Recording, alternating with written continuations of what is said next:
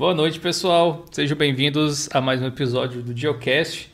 Dessa vez eu tenho uma participação especial do meu amigo Max. Tudo bem, Max? Tudo bom, Dio. E você, como é que tá?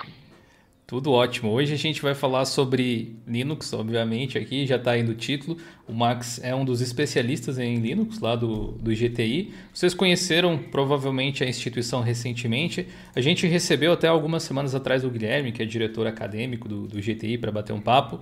E hoje a gente vai falar de algumas coisas um pouco mais técnicas, então vocês podem ficar à vontade para postar aí as suas dúvidas, para colocar algumas perguntas que a gente pode colocar aqui para o Max. Grande Max, por favor, se apresente um pouco melhor para a galera te conhecer, saber qual é o seu background profissional aí e, e, a galera vai entender por que, que você é tão especial entre os nossos convidados. Bom, Dio, primeiramente é um prazer imenso estar aqui participando dessa live nesse canal maravilhoso que é o seu, né? É, a gente já conversou algumas vezes, né? Você sabe que eu sou seu fãzaço também, né? Obrigado. E bem, é, falar o seguinte, né? É, eu, eu, eu, brinco muito com meus alunos, né? Que eu sou considerado aqueles dinossauros da TI, né? Então, assim, eu tô já na tecnologia aí há 26, 27 anos, né? É, comecei lá no, no TK80X, para você ter uma ideia, é, fazendo aqueles programinhas em The Basic, com, rodando numa fita cassete num gravador. Pois tem, provavelmente tem uns jovens aí que nem fazem ideia do que se trata isso aí. Não, tá falando é, outro idioma. A galera é, era ligado numa televisão, né? Assim, o, o TK-80 só perdia pro telejogo, vamos dizer assim, né? Era, era a briga, era, era esse tipo aí. E aí, é, sempre fui apaixonado, entusiasta com a tecnologia, né? Passei aí, é, peguei o início da internet no Brasil, em BBS, é, Isso deve ter usando... sido louco. Como é, como é que foi a época do, do, da chegada da internet no Brasil para você? É, a internet no Brasil, ela primeiramente chegou para o governo, né, pela rede REMPAC, era a Rede Nacional de Comunicação, né? Então, assim, era uma rede estrita para o governo e algumas instituições acadêmicas, né, federais, né, que tinham acesso. E aí, por volta mais ou menos da, da década de 80, 82, 83, 84 mais ou menos, começou o levante de levar para o mundo corporativo. Né? Então, assim, era linha de escada, né? então você usava aqueles modems. É, não existia ainda o, o Tricon, é, o S-Robot, eram uns modems assim, Zoltrix, coisas assim. Não faço ideia do que você está falando agora. Mas era, era uma coisa assim, bem dinossauro, né? E, e aí entrou para o mundo corporativo através de BBS, Antigamente se tinha muita BBS e a internet você acessava comprando créditos nela. Né? Então você, comprava horas, vamos dizer assim, de uso, né? E além de você pagar as horas de uso, você ainda tinha que pagar os pulsos. Por isso ah. que o ah. pessoal navegava sexta depois das 10 horas da noite e ia até domingo, até segunda 6 horas da manhã, né? Porque aí você fazia uma ligação de um pulso só. Né? Então o custo era mais, mais barato, né? E, e assim, e aí naquela época assim, a internet praticamente não tinha nada. Né, era, eram as páginas muito muito feinhas, né? Vamos dizer assim, né? Mas era bacana, era bacana a, a, né? aquele universo novo e se usava muito o Mirk, né, para conversar. Então, a, a, possibilidade de você conversar com pessoas do mundo inteiro via chat, via texto ali, era fantástico, né? Então você trocava essa experiência, né? Então assim, foi, foi, começo foi meio meio difícil, né? Porque a tecnologia no Brasil ainda estava entrando, o Brasil ainda era fechado, né?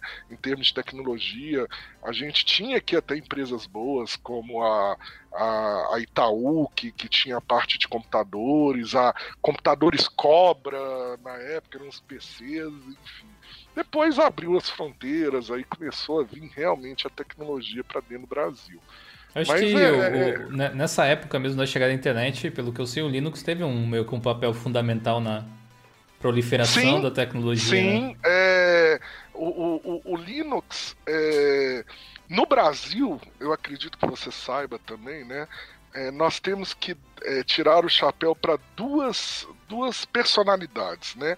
A primeira delas, Carlos Morinoto, com o Curumim, né? Sim que foi uma das primeiras distribuições Linux que vieram para o Brasil, né?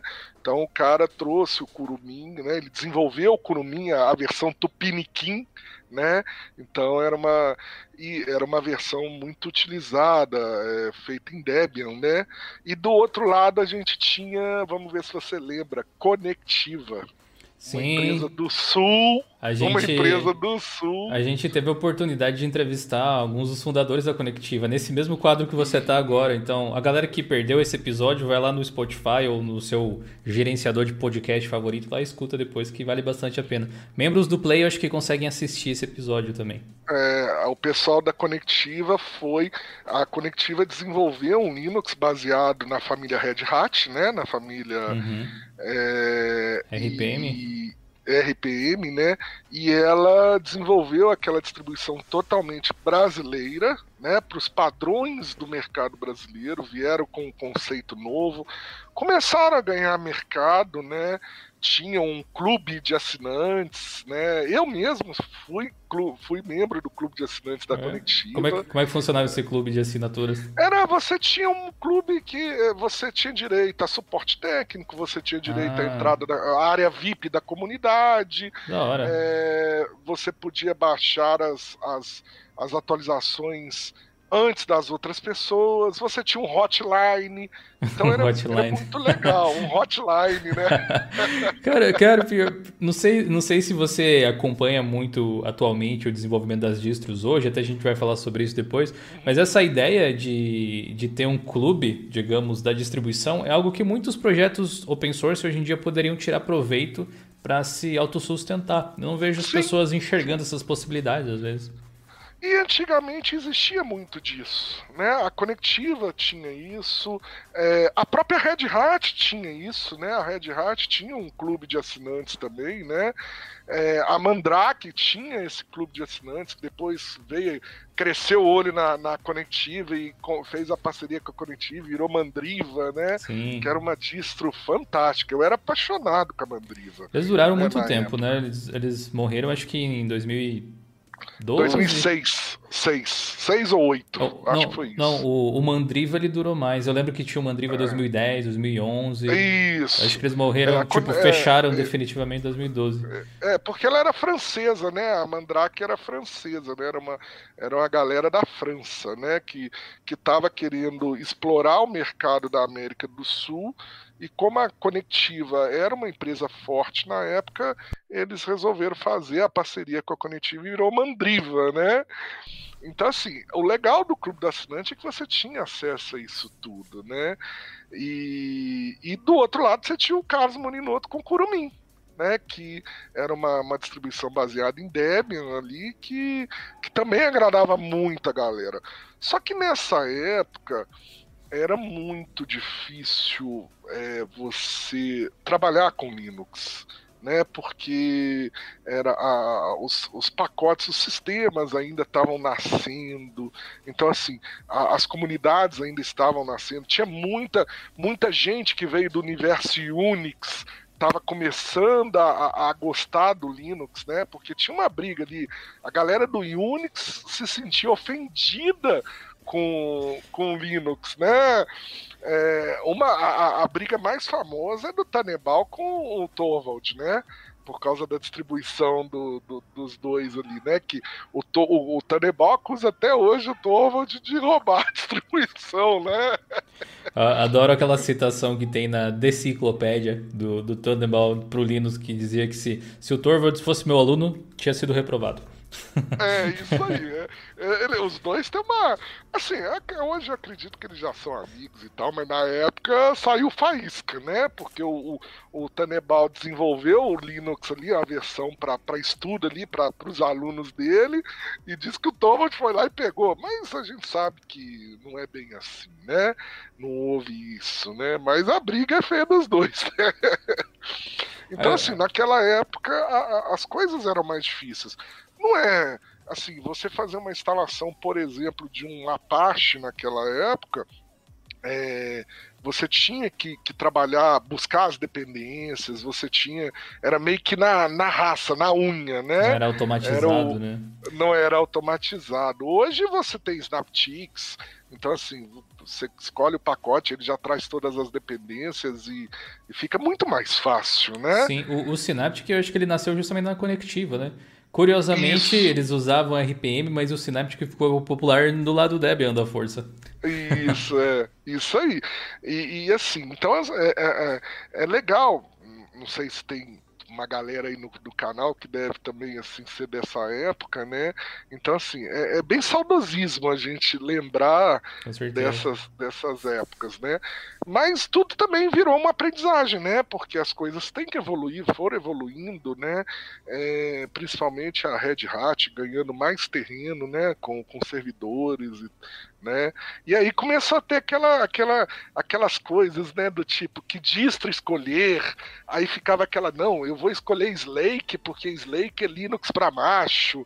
é... que besteira. Pior que isso aí existe até hoje ainda, né? Existe, e, né? Talvez em menor quantidade, mas existe até hoje. Você é, conseguiria, você conseguiria tipo traçar um paralelo lá do de, no, Linux no âmbito profissional especificamente, uhum. desse início para agora, uh, é, é, muito mais difícil se tornar um profissional Linux hoje, é um mercado mais concorrido. Como é que era para quem entrou naquela época, assim?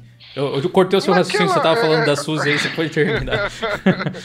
naquela época, é, a maioria dos profissionais que encaravam Linux eram profissionais é, importados do universo Unix, né? Então, normalmente pegavam-se aquelas pessoas que já tinham conhecimento do Unix, do Sun, Microsystem, né? Então já traziam ali pro, do universo da Novel, Lantastic, então o pessoal já era mais acostumado na, na, na, linha de comando, não tinha tanta, não tinha interface gráfica, né? Então a interface gráfica veio com Windows 1.0, depois o Windows 3 deu uma melhoradinha, enfim. Então, assim, veio essa galera. Só que também veio uma galera nova estudando, né? É, sistema operacional. E, e, hoje, assim, hoje o mercado é, ele, ele é muito carente de profissionais Linux. Porque aquela galera que trabalhava com Unix, é, é, era uma galera antiga, que ela, ela foi se extinguindo, vamos dizer assim. Hoje são poucas as empresas, vamos falar assim, é, que tem um mainframe em Unix ali, né? A gente fala Realmente. de. É o legado, né? São empresas grandes, bancos têm, enfim, né? Mas no geral você não vê a, a, as pequenas e médias empresas, com, até mesmo porque é um sistema caro, né? E, e precisa de muita qualificação profissional. E aí esse pessoal do Unix ele, ele foi morrendo, entre aspas, vamos dizer assim, e aí o mercado ficou carente desses, desses profissionais. E até hoje existe essa carência. É... Outro dia eu estava numa fazendo uma pesquisa para as aulas, né, para pro, os meus alunos, e assim, é, aquele, aquele site americano de emprego, DIS, não sei se você já ouviu falar, né, um site dos Estados Unidos, tipo o Cato aqui nosso, uhum. né? É, ele fez uma entrevista com mil empresas do, do mercado americano sobre é, profissionais, né? A busca por profissionais Linux. E todas elas falaram: olha, se bater 50 profissionais Linux qualificados aqui na porta, a gente contrata os 50. Olha só. Porque falta, falta mercado. Isso não é de agora, não. Essa, essa assim, não é uma coisa antiga. Essa pesquisa é de agora, há pouco tempo. Deve ter foi uns quatro meses atrás, aí, uns cinco meses. Porque hoje a gente sabe que, meu, 95% da tecnologia que a gente usa tem Linux. Você já reparou? Os Android. Di direto, é direto ou indiretamente, né? A gente está é, sempre direto em contato. ou indiretamente. No, é, mas por quê? Por que, que o Linux domina tanto e fica tão escondidinho nos bastidores, né? Aquela coisa assim. É, hoje nós temos a maioria das, do, dos dispositivos de internet das coisas tem Linux embarcado. Né? É, os, os, a maioria dos, dos celulares, né, o, o market share do, do, da Google em termos de celulares, o Android, é um Linux embarcado ali. A própria Microsoft, né, ela, ela acabou cedendo no, no sentido de comprar a SUSE até para poder, né? Ah, pela é, novel, entrar, né? É, na novel, ela comprou a novel, depois veio e comprou a SUSE, né? Porque nós temos a SUSE e o OpenSUSE, né? Enfim. Então, assim, é... não sei por que, que ainda pensa-se que é co coadjuvante. E não é. O Linux hoje não é, é um coadjuvante. Eu, eu né? acho que o pessoal talvez enxergue como coadjuvante, sei lá, do jeito que você falou, porque não é o tipo de produto que geralmente cai na mão, vamos chamar assim, do povão, sabe? Não é aquele Isso. tipo de coisa que a galera bate o olho e reconhece, não, esse é um iPhone da Apple, sabe? É. É, mas tá todo mundo, mas aí todo mundo tá com um Android da vida. Sim, sim. É, é, é, que aquela coisa, né? O Android não carrega o nome Linux, então acaba é, meio dissociando as coisas. Isso. Mas assim, é um sistema maravilhoso. A possibilidade de você poder é, construir do seu jeito, personalizar do seu jeito, isso não, não tem preço, né? A liberdade, né? a liberdade de você pegar o sistema ali e personalizar do, do, do, jeito que você de acordo com a sua necessidade. Né? É, é isso que as empresas hoje estão buscando. Por que, que as empresas hoje estão usando Linux? Porque hoje ela, ela tem um custo menor se comparado a outros sistemas operacionais, né? A questão de licenciamento. Então ela tem um custo menor é, é, um sistema operacional bem estável, ele tem menos erros se comparado a outros aí, né? A gente sabe que dá menos bug, dá, é, você, você instala pacotes, desinstala sistemas e não precisa ficar rebutando máquina, né? Não precisa ficar tirando a máquina do ar, o servidor do ar para fazer as mudanças. Especialmente é, para servidor é um negócio. É fantástico. Sem contar a segurança, né? Aí nós entrando na segurança, então a gente Boa. pira, né? É, é vamos, vamos por partes aí, porque a gente vai falar só sobre segurança mais pra frente. Inclusive aqui eu vi que o Daniel mandou um super chat. Muito obrigado, Daniel. Eu vou ler todos os superchats que vocês mandarem no final da live, então se quiserem mandar os superchats com perguntas aqui pro grande mestre Max, pro Mad Max, vocês podem, vocês podem colocar aí que no final a gente é, lê. É eu acredito que deva ter aí no, no, nosso chat aí alguns alunos meus aí, né? Daqui a pouco eles me chamam aí de, de mestre Jedi, de Sif, viu? Não esquenta teve, a cabeça, teve, não. Teve, já é, teve sim. Já teve, né? Porque assim, eu sou fãzaço do Star Wars, é, tenho a, a armadura Stormtrooper, participo. Sério? É, camarada. bom também, bom também. A gente estava falando então a respeito ali do mercado e da aceitação do, dos profissionais. Eu quero te mandar uma pergunta cascuda, Max, assim, ó, na lata. Uhum, vamos na, lá. na verdade, é um, um, tipo de questionamento que eu já vi algumas pessoas fazerem em relação a adotar, por exemplo, Linux uh, nas empresas, sabe? Você falou, reduz custos, certo? E reduz mesmo, menos licença para você pagar. Mas algumas empresas ou algumas pessoas que eu já tive a oportunidade de comentar argumentam que o profissional Linux acaba sendo mais caro. E aí, tipo, no jogo elas. Ah, quer saber? Microsoft, sabe? Por exemplo. É, o que, que você vê em relação não, a isso? Não, eu não vejo que o profissional Linux é mais caro. Eu não vejo nesse, nesse aspecto. Eu, eu enxergo que um profissional Linux qualificado ele, ele, é, ele é mais produtivo do que. Não, não, não menosprezando a galera da, da Microsoft, muito pelo contrário, né? Vamos, vamos deixar claro, né? Mas é, é um cara que consegue ter uma visão um pouco maior, mais aberta. sabe? Ele pensa um pouquinho fora da caixa. É, eu costumo, né? O, o, às vezes os alunos me perguntam assim na sala de aula, professor, o que, que você gosta mais, Linux ou Windows? Né? Essa é uma pergunta, é uma pergunta bem sempre comum. Comum, né? Eu costumo responder com, o seguinte, com a seguinte frase: eu gosto mais daquele que atende a minha necessidade, resolve o meu problema. Se é Linux, se é seu Windows, se é Mac, se é não Boa. importa. Resolver o meu problema dentro do, da minha expectativa, dentro da minha necessidade, dentro do meu custo, né? Do, do, do, do que eu tenho ali, meu amigo, fechou. Né? É, eu não sei se vocês já repararam, assim, quem um dia aí já foi em um grande supermercado, esses supermercados, Carrefour da vida, Walmart, enfim, né?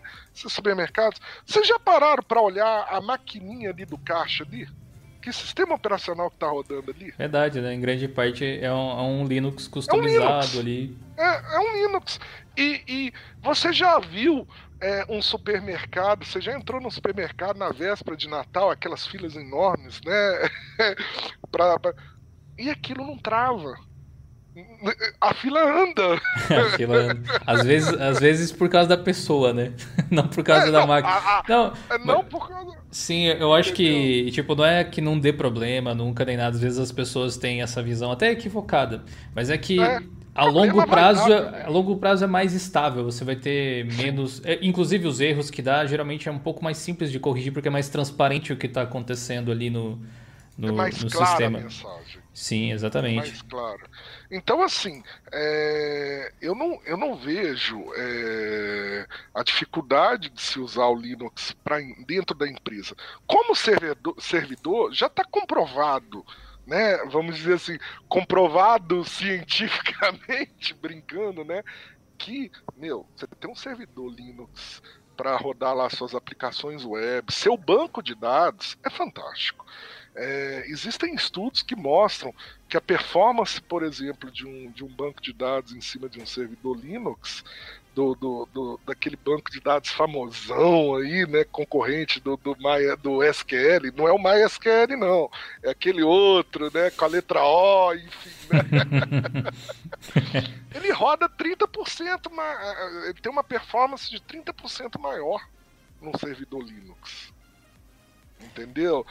Eu acho que nesse caso de servidores em especial, é, é, meio que incontestável mesmo, como você falou. É, você, você tem tá que. Consolidado. Você tem que justificar o motivo de não usar se você não for usar, né? Provavelmente. Isso, isso. E, e, e agora é, eu vejo que, que de. Vamos lá, de uns dois anos para cá, dois anos e meio, três anos talvez, é, o universo do desktop começou a ganhar Sim. campo mas ganhar campo dentro do mundo corporativo. Né? Talvez o, o, o, erro, o erro, na minha visão, um dos erros mais críticos que ocorreu foi há uns vamos pôr aí uns oito anos atrás, mais ou menos, quando a Microsoft começou a pegar pesado em questões de licenciamento, né? E o mercado vendia muito computador com, com Windows é, pirata, vamos dizer assim, né, sem licença. E aí, vários fabricantes, Positivo, é, CCE, é que, né, vários fabricantes, a própria Dell, é, começaram a distribuir Linux como sistema operacional nas máquinas compradas. Né? A Positivo ela tem um Linux totalmente personalizado, né? O fabricante positivo. Só que aí eu, eu, eu, eu, eu da minha visão, na minha visão, eu, eu, eu acredito que a jogada acabou, expand... É, acabou assustando o usuário doméstico no sentido, pô, eu tô entrando com um sistema aqui que eu nunca vi mais gordo na minha vida. Entendeu?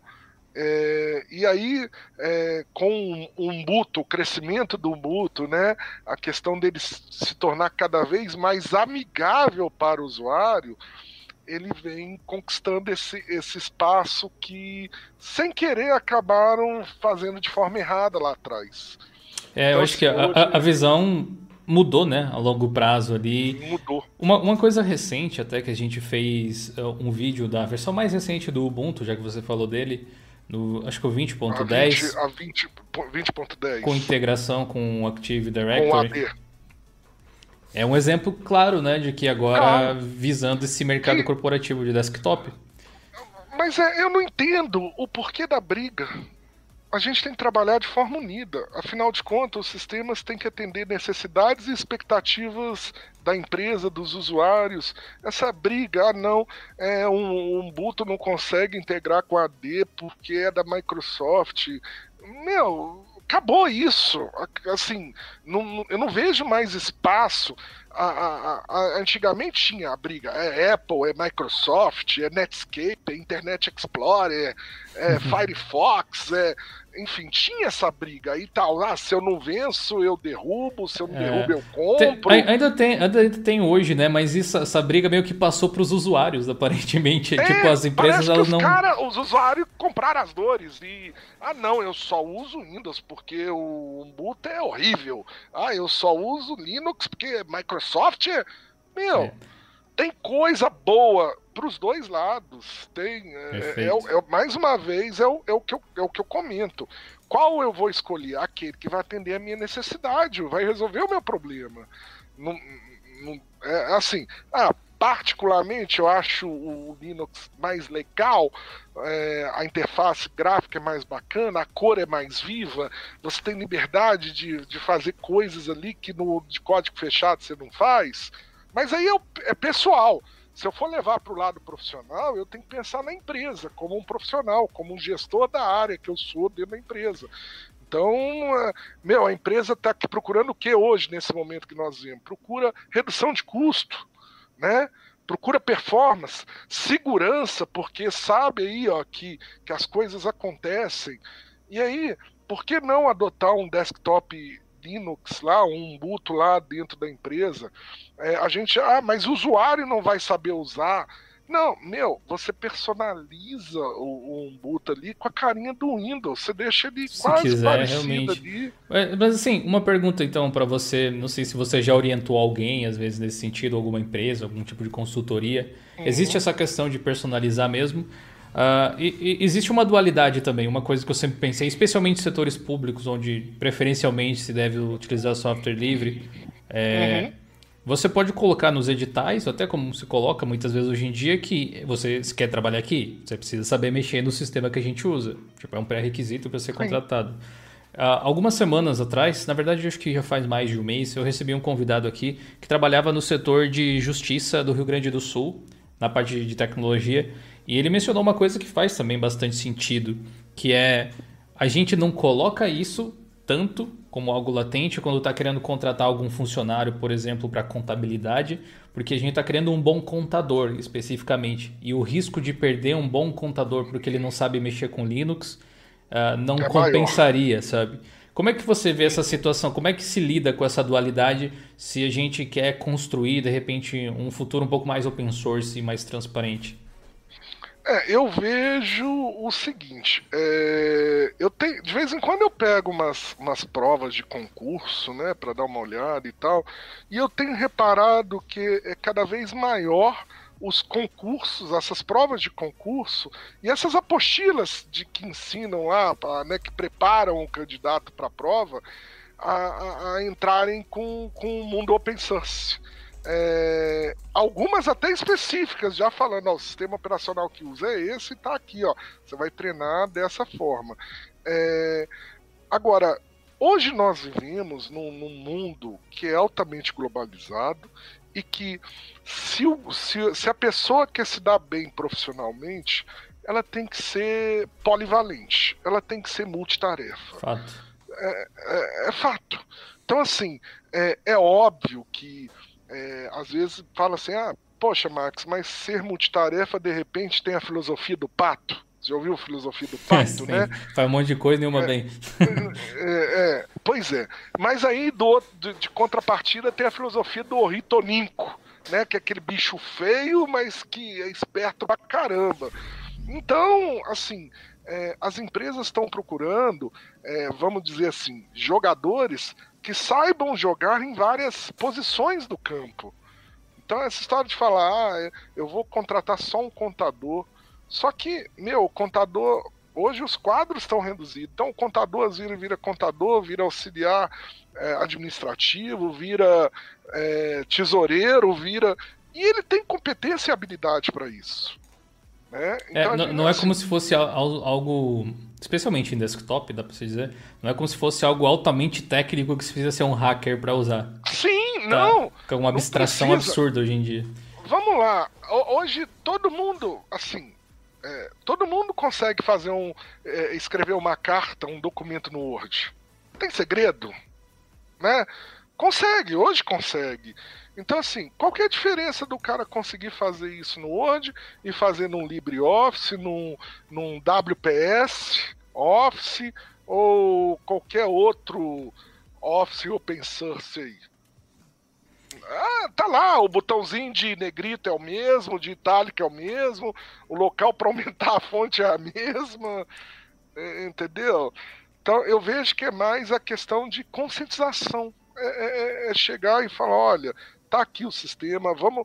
Primeiro as equipes de TI têm que buscar é, colocar aquele sistema operacional, vamos dizer, um, um Linux lá dentro do ambiente corporativo, o mais fácil possível para o usuário. Né? O mais usável ali. E aí isso significa o quê? Usabilidade. Então vamos personalizar, vamos pôr a carinha lá, vamos pôr um atalho do programinha. Mas isso também tem que fazer lá no Windows. Não, é só no. no, no Verdade. No é, é, tem, tem usuário aí que, que é meio tipo, um martelo, né, que só faz um tipo de coisa, ele não é, é ligado com TI. Se você remover o atalhozinho lá da área de trabalho do Windows, ele acha que desinstalou o programa. não, às vezes vai mais além, né? Tem, tem, aquelas coisas assim, né? Se você tirar o mouse da esquerda e pôr pra direita, ou vice-versa, a coisa não anda. Hum. Então, assim, a gente tem que. É, cabe a cada um de nós também reconhecer que as tecnologias estão estão mudando, estão avançando e estão ficando mais fáceis até. É, é, é, incrível. Hoje você vê é, crianças de 4, 5 anos, elas mandam muito bem no Android, mandam muito bem num, num, num videogame desse de última geração, Verdade. de um tablet, de, no computador fazem várias coisas lá. É, você vê criança aí de 5, 6 anos aí jogando Roblox aí, esses jogos aí, construindo cenários, coisas que eram antigamente. Pode, pode, não, pode até não parecer, mas uh, o Minecraft é um ótimo exemplo, talvez, disso. É, é um jogo complexo, na verdade. Cheio, Sim, cheio de loja, cheio de lógica, cheio de variáveis, cheio de opções. E a criançada e a criança pira nisso. constrói, constrói um, um cenário daquilo. Uhum. Entendeu? Então, assim, é, é, muito da questão da, do desmistificar é falar, chegar, ô Dio, tá aqui, ó, esse aqui é o Linux, Linux Dio, prazer, daqui para frente você vai sentar aqui, eu vou estar aqui te dando apoio, na, porque é óbvio que vai ter coisa que você vai ficar na dúvida, mas para o usuário ali do dia a dia, ele não precisa ser hacker, como você mesmo disse, ele não precisa conhecer de programação, ele vai abrir o Word ali, o Open o Open, né, o, LibreOffice, o WPS Office, vai abrir ali o Firefox, o Google Chrome, vai entendeu? E vai navegar, vai, enfim, vai abrir o Thunderbird, correio eletrônico, né? E, e, vai, e vai trabalhar. O cara, o cara, o, imagina o seguinte, o, o colaborador dentro da empresa ele sai instalando qualquer coisa hoje no sistema hum, operacional é, definitivamente Windows. não. E vai fazer a mesma coisa no Linux, também não vai sair instalando nada. Entendeu? Inclusive, provavelmente vai ter mais dificuldade para quebrar alguma coisa, né? É, é. é até nisso. É, eu, eu costumo, eu tenho, eu tenho, é, eu, eu sempre falo assim, ó, gente, vamos, vamos, vamos partir para esse universo também. É legal, não vamos ficar só num, vamos abrir a mente, vamos pensar fora da caixa, entendeu? Boa. Uh, Max, eu queria falar um pouco sobre a sua, a sua atuação no, no GTI aí. Tem, tem, várias pessoas aqui que já mencionaram que fizeram uns bootcamps que você ministrou, muito legal. Então, eu sei que vocês estão em alguns eventos rolando, né? Aí que vai acontecer Sim. em breve. E eu gostaria que você explicasse um pouco do que você faz, dessas atividades, e convidasse tá. a galera aí para participar. Depois eu tenho mais uma montanha de perguntas para fazer. Ok. Então... Bom, vamos lá. É, eu hoje eu sou coordenador do, M, do curso de MBA em cibersegurança, né? A minha especialização é cibersegurança, né? É, então, assim, eu coordeno hoje o curso de MBA em cibersegurança é, e coordeno também os cursos de bootcamp, tanto de cibersegurança como administração Linux, que é um, que é um bootcamp muito show de bola, né? Além disso, sou professor também, né? Disciplinas aí, é, ethical hacker, é, segurança de infraestrutura, né? Porque a minha Show. pegada é o universo da infra ali, né? Eu costumo sempre falar com os alunos assim: é, na TI a gente tem dois, duas vertentes. Ou você vai para a vertente de desenvolvimento, ou você vai para a vertente de infra, né? Esse universo aí. Né? E eu sou daquela vertente lá de infra, né? comecei lá montando computador e tal, então é, eu gosto disso aí.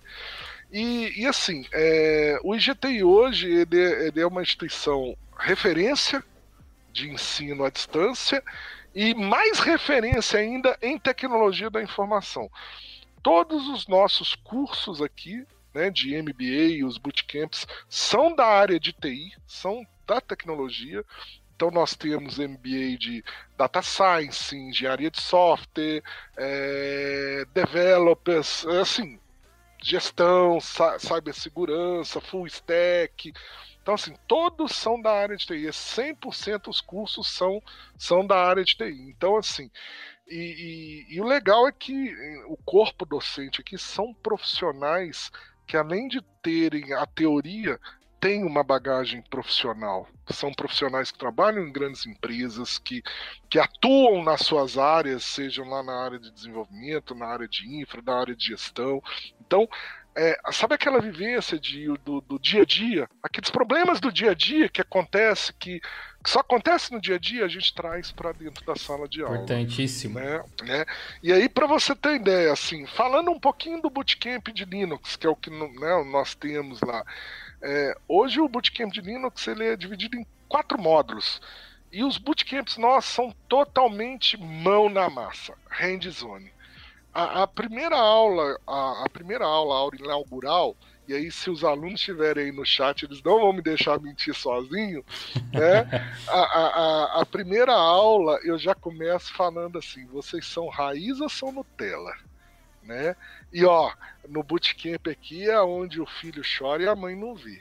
É altamente apegada, é mão na massa. O cara fica horas, vira noite, é, trabalhando ali nos exercícios, assistindo as aulas. Que o, o bootcamp ele é para ser bem intensivo mesmo, né? Bem intensivo. É, é, uma, é, um, é um curso de curta duração, é um tiro curto né? Uhum. Um, vamos dizer que brincando aí no, no universo de jogos, né? é um headshot, né? um headshot ali. Direto na testa. Direto na testa, com muito conteúdo, mas é muito conteúdo e muito conteúdo prático. Muita pegada muito prática. E, e assim, a, todos os bootcamps, a maioria são quatro módulos, com em cada módulo você tem um trabalho prático e um desafio a cumprir.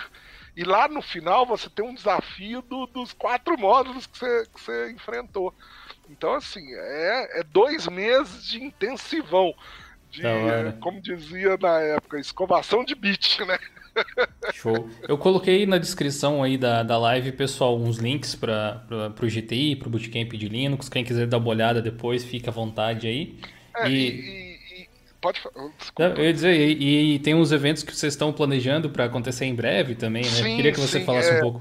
É, agora, no dia, do dia 23 ao dia 27 de novembro, irá ocorrer o Cyber e Cloud Experience.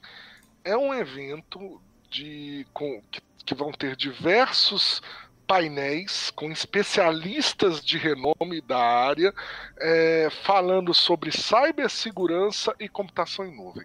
Então você vai ter lá é, especialistas falando sobre crime cibernético, LGPD, especialistas falando sobre como escolher uma infraestrutura de nuvem, é, tem uma galera da Microsoft, tem uma galera da Amazon, é, assim é uma assim é, ele é um evento que que ocorre o dia inteiro, né? Começa uma hora da tarde, vai até nove horas da noite, totalmente online, totalmente gratuito, né? As inscrições ali. E, e, é, é, a oportunidade da, das pessoas é, conhecerem ali é, o que, que os especialistas que estão no mercado estão fazendo, o que, que eles estão lidando, né, como que eles estão atuando, como que eles estão escolhendo as tecnologias. Principalmente hoje, que a gente sabe que o universo da nuvem e o universo da cibersegurança são essenciais para a sobrevivência de qualquer empresa, né? É, a gente, eu costumo brincar que as duas profissões hoje em dia que são mais valorizadas são a galera que trabalha com Big Data, Data Science, Data Analytics e do outro lado a galera da segurança, né? Porque é, dados é o novo petróleo do mundo, né? Então, Sim, sem dúvida nenhuma. É a gente vê aí a LGPD, né, a GDPR, enfim. Né? A gente vai falar um pouco mais, eu vi que teve perguntas disso, a gente vai falar um pouco mais a respeito disso daqui a pouquinho. Então, então pra... eu convido, eu convido Boa. a galera para vir no participar. Cyber Boa. Experience, participar. Link aí na descrição, pessoal, para quem quiser dar uma olhada. Então, antes da gente continuar, deixa eu lembrar você que está assistindo a gente ainda não deixou um like aí no vídeo, clica no gostei, por favor. E se você por acaso está assistindo pela primeira vez o canal, também lembra de se inscrever. A gente tem conteúdo três vezes por semana e uma live quinzenal. Beleza? Max, você sabia que eu levei a sua pessoa até o meu Instagram para fazer uma coleta de dúvidas da galera por lá? Opa! É. Opa! Deixa, deixa eu pegar aqui as perguntas que o pessoal mandou diretamente no Instagram. Se você não me segue por lá, o botzinho vive colocando meu link aí, mas é Jonathan Simeone, só procurar por lá. Beleza? Deixa eu achar aqui as perguntas que o pessoal fez. Tem algumas técnicas, outras um pouco mais é, simples de você responder. São dúvidas de curiosidade até, eu diria, algumas delas. Uhum. Por exemplo, aqui, o patrão Bruce perguntou se você acha que a arquitetura 32 bits ainda é útil para alguma coisa. Vamos lá, é, eu, eu, eu acredito que sim, ainda é útil, principalmente para para dispositivos menores, né? Então a gente tem aí alguns dispositivos que a gente chama de legados, né? Então é, não resta dúvida que ainda é útil sim, né? É, se você pegar aí, vamos pro, pro mundo do entretenimento, né? Os, os arcades da vida aí que estão ganhando espaço aí ainda utilizam aquelas arquiteturas 32 é, bits, né? 386, enfim, né? A gente tem que pensar o seguinte. É, sabe aquele, aquele computadorzinho que tá lá largado lá na sua casa, lá, uhum. né? Não vamos falar que é um, um Pentium 200 nem um 48B, né? Porque né, também aí é muito, né? Mas vamos lá, um computadorzinho largadinho lá, um, enfim. Você pode vir instalar, ele tem lá, no máximo, lá 2 GB de RAM lá, se tiver muito isso aí, né? E você também não consegue mais investir em memória, você não consegue mais. Então, por que não? Coloca o Linux na arquitetura 32 bits, vai brincar lá, vai transforma o Linux lá num, num servidor de streaming para dentro da sua casa, Legal, transforma o seu, né? Enfim, então, por que não usar ainda, né? É óbvio que ela, com o tempo, isso vai se. Né, acabando, se, se, né? Até o interesse das pessoas em produzir alguma coisa para arquitetura. Hoje em dia já não tem, né? Francamente. É, tá, tá, tá, em, tá em manutenção.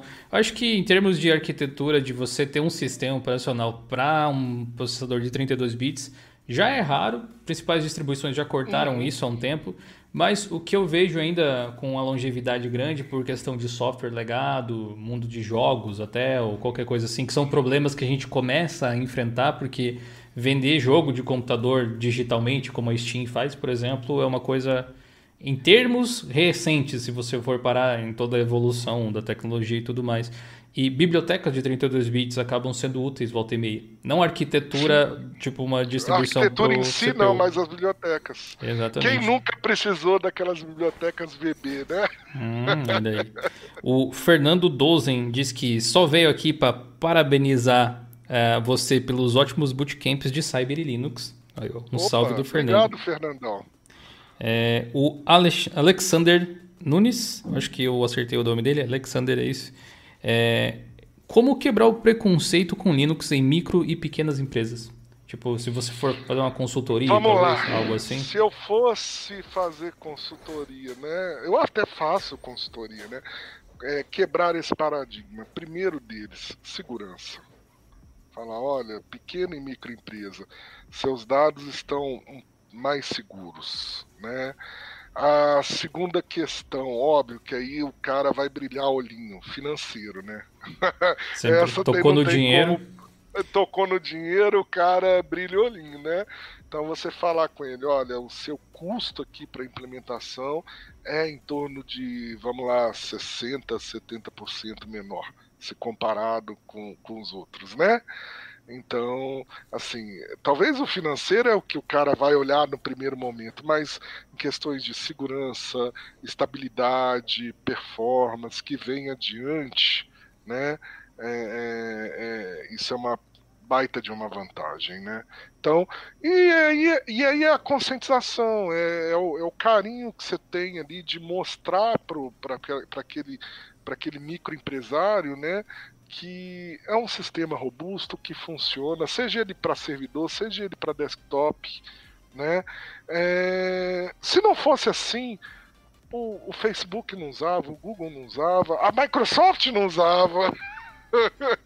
Verdade, verdade. É verdade. Então, assim, é, vai muito da, do, de você saber entregar isso, entregar a proposta de valor para aquele cliente né, é, mostrar para ele os ganhos, não só financeiro. É óbvio que ele olha primeiramente financeiro, né, mas existem outros ganhos sim aí. Né? E hoje em dia eu tenho, olha, vou te falar de, de coração, eu tenho visto muitas empresas pequenas aí já utilizando mais Linux do que Windows, viu? Faz sentido, né? Isso. Faz sentido. Eu sempre digo para as pessoas aí, tem, tem muitos empreendedores em potencial que assistem a gente aqui ou gente que já está empreendendo de fato.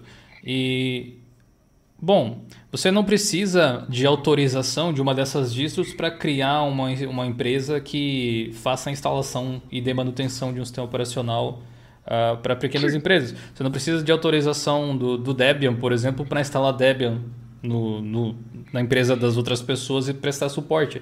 E isso abre margem para várias possibilidades interessantes de negócio, de crescimento e tal. Daí vem Não, a necessidade imagina... de ter conhecimento em Linux, claro, né? Mas é uma possibilidade uhum. muito legal. Imagina o seguinte: é, imagina que você é uma startup e está desenvolvendo um, um, um, app, um appzinho qualquer aí, um, um app de bebida, um app de comida, enfim. E você precisa criar um ambiente de homologação para validar esse app, né, descobrir bugs e assim por diante. É, põe na balança o custo operacional, o investimento. Eu não gosto de falar custo, eu gosto normalmente de falar investimento, né? Porque é um investimento. Se traz retorno, é investimento. É, é, mas vamos lá. É, põe na, no papel quanto que você gastaria para produzir esse ambiente, para criar esse ambiente de homologação no, no universo W e quanto que você gastaria para o universo L. Vamos dizer assim, entendeu? já imagina que são um app, uma aplicação web, ela também é uma aplicação web.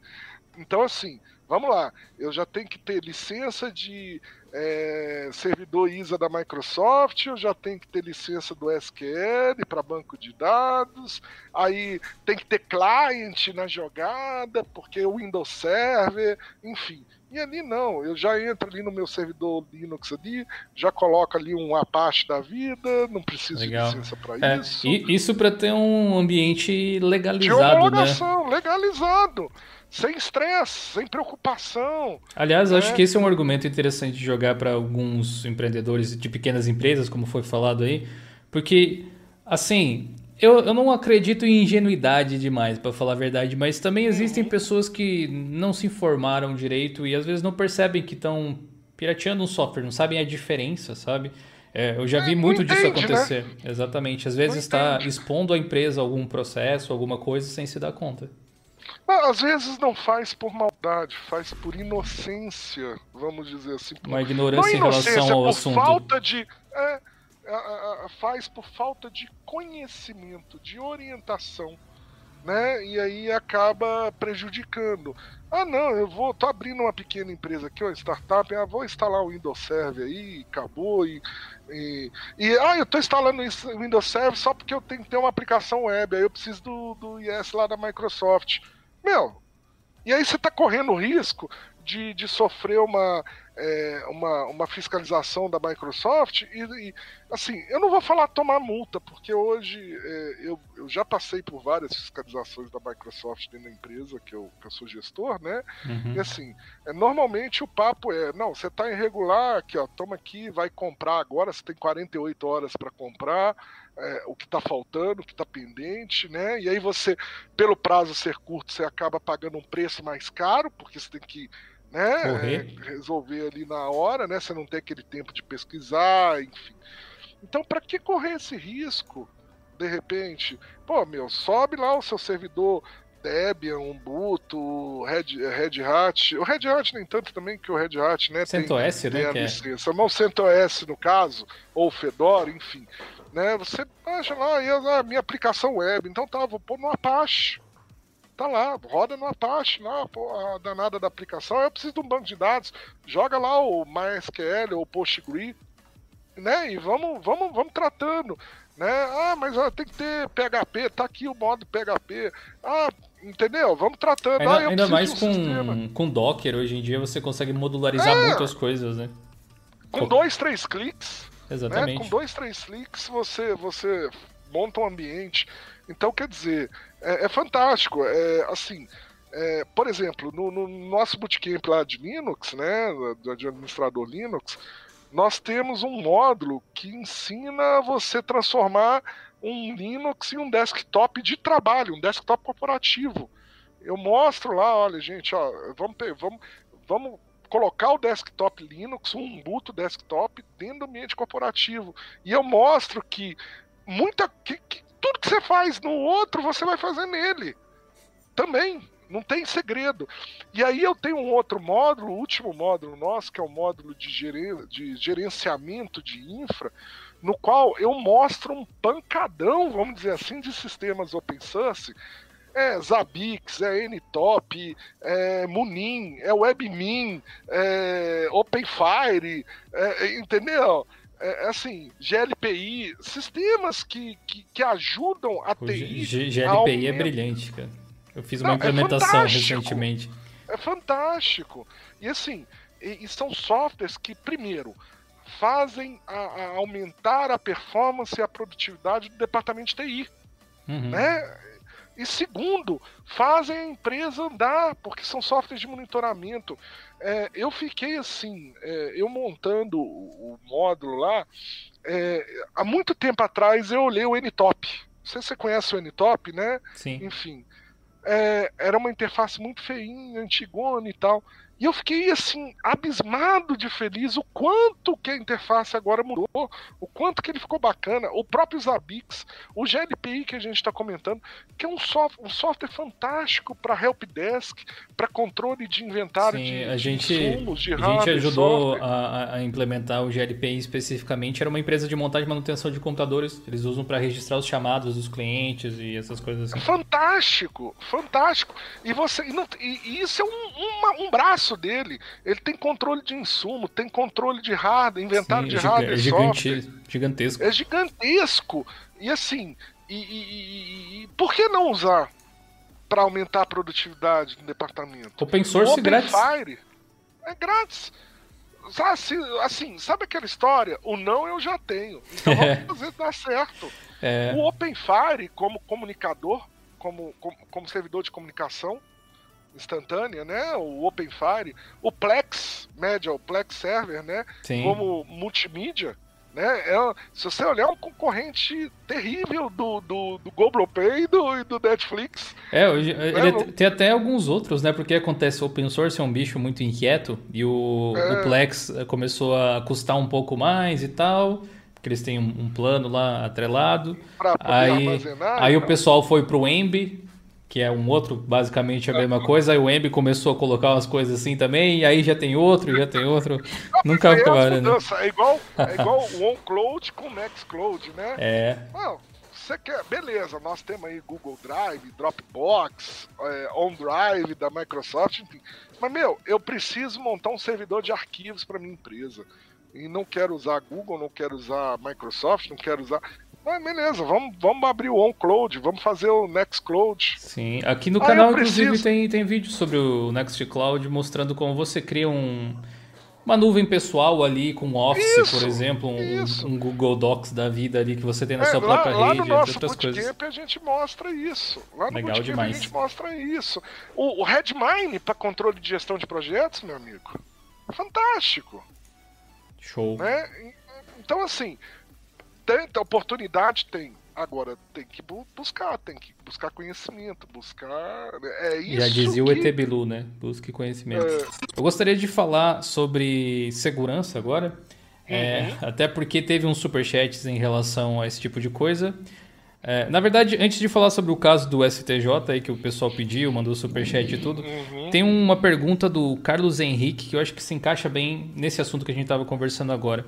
Ele pergunta se, na nossa opinião, na minha e na sua, quais são os requisitos, uh, na, aliás, na nossa opinião, quais são os requisitos ou conhecimentos obrigatórios ou fundamentais para um profissional Linux? Que tipo de conhecimento você acha que é essencial para alguém que quer se colocar no mercado? Talvez no ramo Bom, de infra é, especificamente. Aham, uh -huh, é, antes, antes de, do conhecimento, o cara tem que ter paixão pela tecnologia. Tem que gostar, tem que querer. Né? Eu acho que esse é o principal conhecimento que o cara tem que ter. Né? Então, assim, ele tem que ser apaixonado com a coisa. Porque pegar por pegar, fazer por fazer, não, não rola. Então ele tem que ser apaixonado. E aí, é, o que eu costumo dizer para os meus alunos, o conhecimento desse cara, ele tem que ser um, multitarefa. Ele tem que entender ali de, de infra, de redes, ele tem que entender um pouquinho de segurança, um pouquinho de programação, de lógica, porque ali nós temos o Bash, né? Para o shell script ali, uhum. né?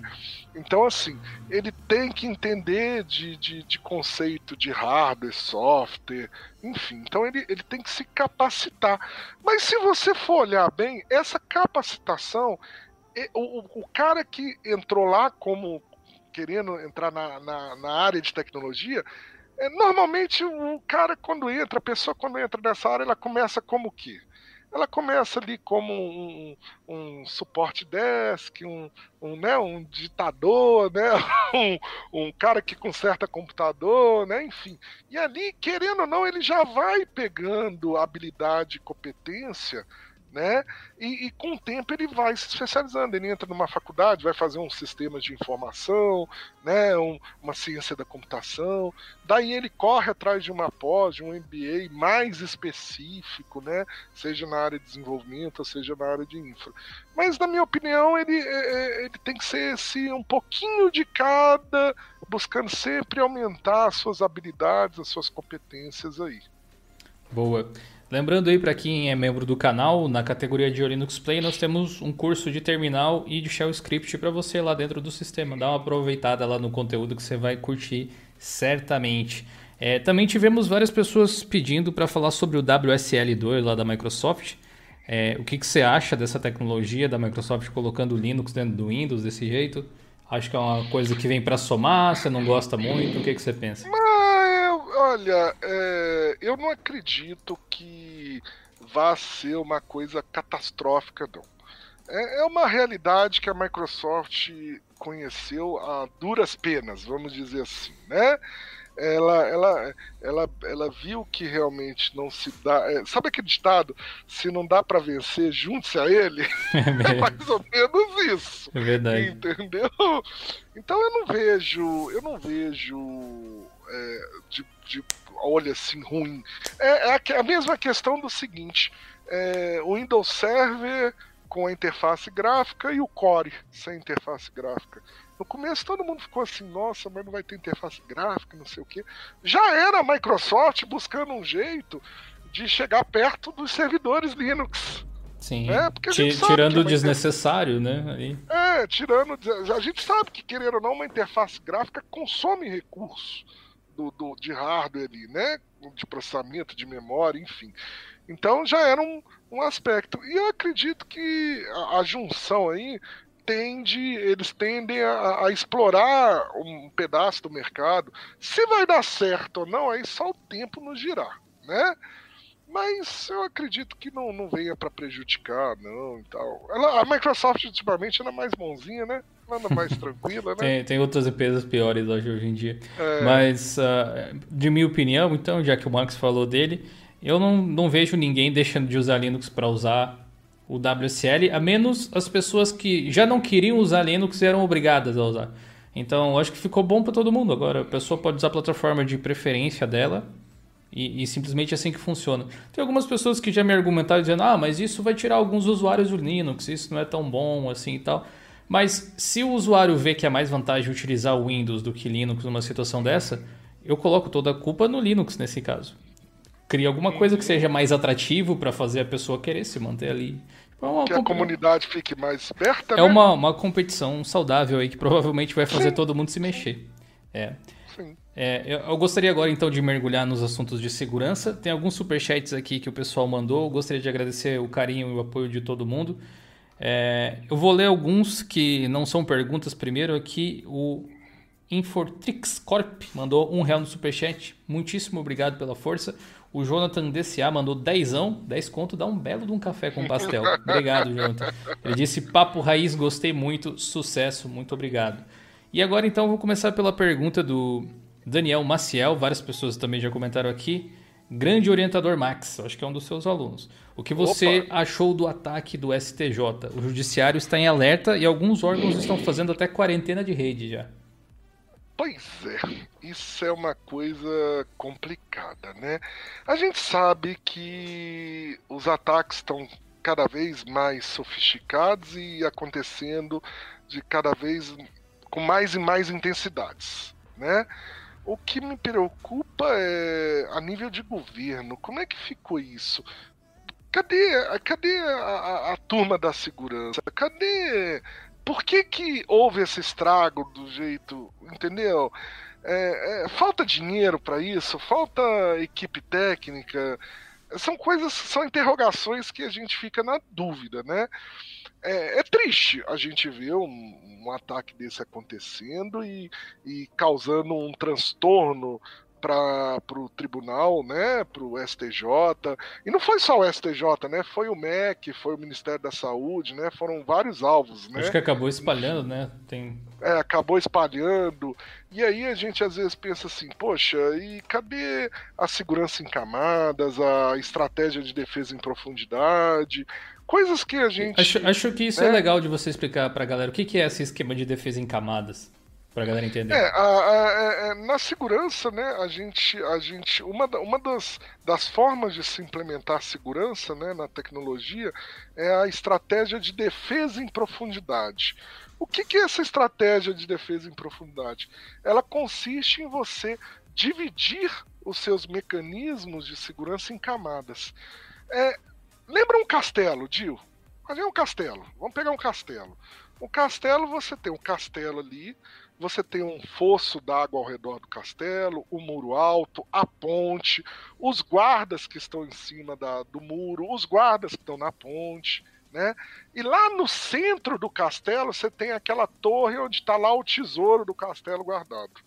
Então, assim, para um, um, invasor invadir o castelo ali, primeiro ele tem que derrubar a ponte levadiça, ele tem que trans, é, é, ultrapassar o fosso, é, ultrapassar o muro, os arqueiros que estão no muro, as torres de vigilância. Então, cada item desse é uma, é uma segurança em camada, é um, é um ponto de camada de segurança.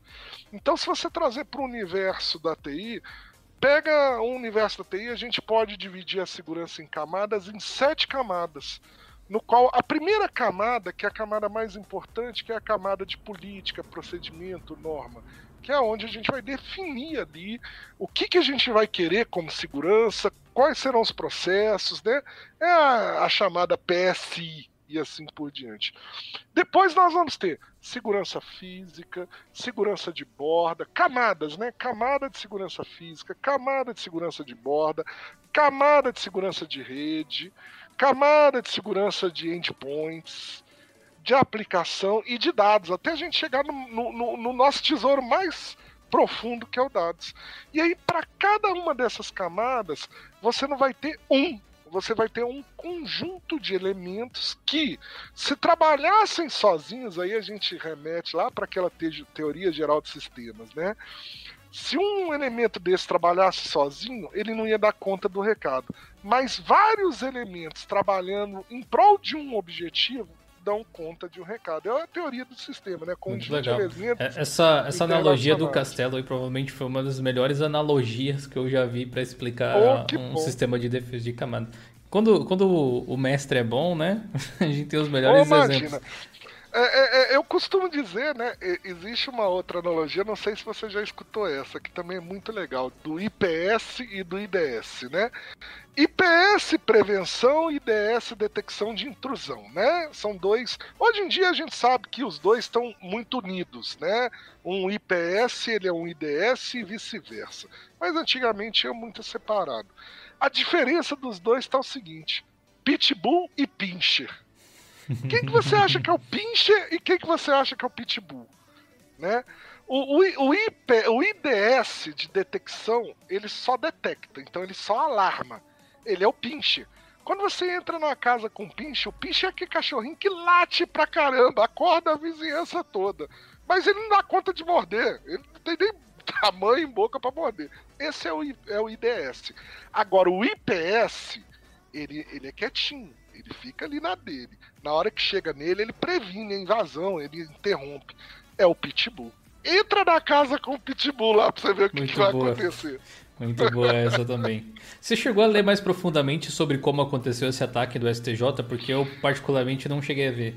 Eu li, eu li algumas coisas do daquele site O Observador, algumas coisas referentes, né? É, diz que a princípio foi um ataque em cima de, um, de uma falha de vulnerabilidade. Agora, é, alguns falaram que era falha de vulnerabilidade na, na, na, no servidor de máquina virtual, porque eram, são, eram máquinas virtuais, né? Outros falaram que era vulnerabilidade no firewall, né? Então, assim, cada um fala uma coisa, né? E é óbvio que a gente não vai conseguir nunca saber realmente a história, porque isso é só quem está lá dentro que, que consegue, né?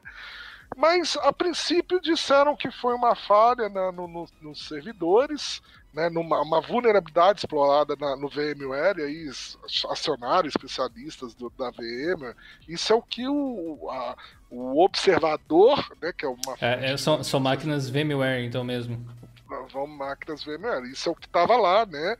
E, e, que aí chamaram especialistas da VM e tal, e a coisa se propagou porque a rede parece que não estava segmentada no hum. sentido de, né? Enfim, aí que propagou. E aí diz que a coisa piorou, porque pegou em backups, enfim, né? E era um ransom. Diz que a técnica de um ransom simples. Assim, é, não, é, não, foi, não foi um ataque mirabolante, foi um, foi a coisa mais boba, sabe? Assim, um, aqueles ataques mais bobos de Hanson, né? Então, mas que faz um estrago. É, o, o, né? o Clemerson comentou aqui no, no site dizendo que parece que foi algum ataque de phishing que originou o negócio. De phishing? É, Hanson, phishing. Alguém clicou onde não devia e aí explorou uma vulnerabilidade de, do, do VMware em cima de um super usuário admin, né? Que também parece que tinha um rolo com o Active Director na jogada, né? Era, eram servidores do Windows, será? Linux? O que, que era? Parece que tinha que foi no início, inicialmente foi no servidor Windows. Parece, tá? É, que porque exploraram em cima de um super usuário, de um administrador, de um usuário privilegiado, né? Então, gente... fica, fica também ali o, o, alerta. Quando esse tipo de coisa acontece, é sempre bom você verificar seus próprios sistemas, né? Aquele, aquele checking extra que você pode fazer. É. Mesmo o Linux sendo um, um, pouco mais seguro, se você deixar desatualizado ou descuidar, também se acaba abrindo possibilidades, Não, né? Não acaba acontecendo. A, a questão é, é assim, segurança, você sempre tem que ficar com o um pezinho atrás em tudo, né? Não tem jeito. Então, você, até na sua casa mesmo, né? Hoje a gente vê que o golpe mais comum que tem acontecido é o do WhatsApp, né? Que o pessoal liga, não, aqui é da pizzaria, vou te dar um cupom, você me, me manda, eu vou te dar um código aí, você me fala o código para validar o cupom. Gente, né? É, é complicado. Eu costumo dizer que o maior problema da segurança não é o hardware e software a pessoa, né? É você conscientizar. E isso é uma coisa que eu sempre bato nas aulas com os meus alunos, né? É, na, no bootcamp nosso último de cyber, né? Eu, se tiver aluno aí, eles vão morrer de rir agora aí. O tal do cupom do iFood, né? eu mandei um e-mail com um cupom válido do iFood pra galera e capturei informações deles ali, né? Informações de IP, né? mostrando para eles que o bootcamp é isso, é mão na massa.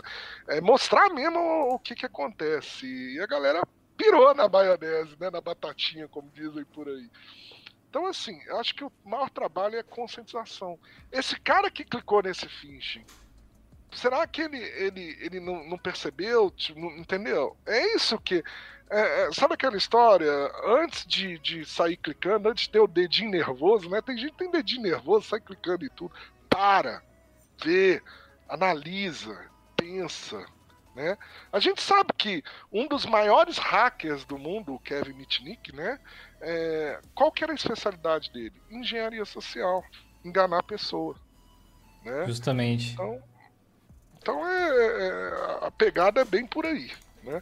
Mas essa questão do STJ aí é, é, é difícil dizer, porque a gente não está lá dentro, né? a gente não sabe realmente o que, que aconteceu. Cada um que conta, conta um conto e a gente fica sempre, né? Que sirva de lição para que, não só para eles, mas para nós também, né? Pra gente. É aquela velha história, Dio. É, todo mundo faz backup. Né? Todo mundo faz backup. Agora a pergunta é: quem faz teste de restore para validar aquele backup? Isso é verdade, é realmente. Entendeu? Essa que é a questão. É muito bonito falar, ah, eu fiz backup, aí na hora que precisa, não funciona. Porque não fez um teste de restore, né? Bem observado. Uh, tem uns, umas outras perguntas que são de outros assuntos, então para a gente não sair da parte de segurança, de dados e tal, uh, eu gostaria de falar sobre é, o LGPD, a Lei Geral de Proteção de Dados, aí que vem sendo implementada, que fez muita gente arrancar os cabelos para se enquadrar nas regras e tal. Tá é, fazendo, né? Na é, verdade, ainda tá fazendo, né? É, exatamente. É, vocês, vocês chegam a abordar algum tipo desses assuntos para a galera que faz os bootcamps ou algum curso? Sim, sim eu abordo esses assuntos tanto nos bootcamps quanto no, na MBA, né, no nosso MBA de Cyber. É, inclusive, até, se você me permite, meu amigo, dia 11 agora de, de novembro, né, semana que vem, é, vai ter um webinar da, da faculdade, no canal da faculdade, é, no qual eu vou estar tá falando sobre a LGPD no sentido do seguinte: por que é tão difícil está em conformidade com a LGPD? Por que, que as empresas estão sofrendo tanto para estar tá em conformidade, né, de acordo com a LGPD? Então é um webinar muito bacana, tá lá no site, no canal, no site nosso também, se inscrevam lá, né, para é gratuito. Boa. Mas assim, é, a questão da LGPD é, eu vejo que também tem muita tem uma pegada muito cultural Cultural no sentido seguinte: o, o Brasil tem aquela história seguinte. Ah, lei no Brasil nunca pega. Ah, essa vai ser mais uma leizinha das milhões de leis que, que, que nós temos, né? Só que. E aí não, não colocam tanta fé. Só que a gente está vivendo num mundo cada vez mais tecnológico, onde dados e informações são trocadas de forma muito rápida, onde dados e informações possuem um valor muito estratégico para uma empresa e para as pessoas também, por que não? Né? E aí, é, a questão da, da, de garantir a proteção desses dados se tornou algo assim essencial, e principalmente no que se refere a pessoas. Garantir a sua privacidade, Dio né, garantir a proteção da sua pessoa, da sua integridade, é importante. Né? Antigamente é, é, a gente não sabia, antes de ter uma lei dessa, a gente não sabia o que, que as empresas faziam com nossos dados. Era um verdadeiro salseiro. Né? Então, assim, te colocavam exposto e você nem sabia que era fazia exposto. ideia, né? Coletava suas informações ideia. e você nunca sabia para que, que ia ser utilizado. É, e, e, agora não, vieram, essas leis vêm para justamente isso, nos dar essa, essa, essa tranquilidade de, de, de termos as nossas, as nossas informações preservadas. E não é brincadeira, não é mais uma leizinha qualquer. É uma lei que veio, que pegou, que, que tá pegando e que é e que traz responsabilidade das empresas. Fala, dá nome aos bois, vamos dizer assim. Faz com que as empresas tenham responsabilidade do que elas estão fazendo com os nossos dados. E a empresa que tiver responsabilidade nesse sentido é uma empresa que você pode confiar. A empresa que respeita suas, seus dados, suas informações, é uma empresa que você pode confiar. Uma empresa que é transparente, né, dizendo que o que exatamente faz. Tanto que a LGPD, o que, que ela pede? Transparência. O que ela pede? Governança. O que ela pede? Finalidade. Meu, você vai coletar meu dado para quê? Eu quero. Ó, eu, você tem que ser transparente comigo. E aí eu vou dizer para você se você pode ou não usar o meu dado para isso. Né? Então, isso que é legal. Então, assim, é, é preocupante porque muitos ainda enxergam a lei como algo que não vai pegar, né? Que fica aquela, não, não vai ter gente para fiscalizar, não vai ter isso, não vai ter aquilo. Pode até não ter, pode até não ter. Mas é, é com certeza aquela empresa que, que seguir a lei, que fizer certinho, que for transparente, que for responsável, ela vai ser uma empresa bem mais quista do que uma outra que não seguir, né? Sem dúvida, sem dúvida. O Jonathan complementou aqui mandando mais 5 reais o superchat. Obrigado, Jonathan, de novo aí. Ele disse que particularmente acha que a falha do STJ foi o elo fraco na maioria dos sistemas, o ser humano. Um desleixo e o problema ocorre. E o Rodrigo que complementou dizendo que camada em profundidade funciona mesmo, mas sempre vai ter aí um picareta interno que saiu para pegar uma água e deixou a portinhola aberta, enfim. Vai da M aí. É, quando o ataque, quando o ataque é físico, né? né? Quando o ataque é físico. Sempre vai ter o post-it, né? Por isso que se fala, né, que o, o, elo mais fraco da segurança são as pessoas, não tem jeito, né? Muito bem observado. É, e, e, isso talvez. Acho, acho até que as empresas fazem pouco isso, mas uh, bolar treinamentos para os colaboradores da empresa para eles entenderem a responsabilidade que eles têm a lidar com certos sistemas e com dados é, confidenciais da empresa, de como agir no computador ali, nem que seja no computador da secretaria, como que você tem que agir aqui, o que, que você pode, o que, que você não pode, às vezes falta esse treinamento também. E se você pegar bem, Dio, vamos lá. Se a empresa fala assim, eu não sei como, por onde começar esse treinamento, ou de repente a empresa é uma pequena empresa, uma média empresa que não tem um cara de TI de segurança e tal, mas tem um carinha lá de TI, tem um cara de TI, mas ele não é especialista em segurança, ainda não fez lá um bootcamp de cybersegurança lá com a gente, enfim, né? Ou, ou, mas assim, precisa começar. Meu, o, o CertBR, CertBR, que a gente, né, do, do governo, o próprio CERT, do comitê gestor lá, o CertBR, tem, um, tem uma área de cartilhas de segurança.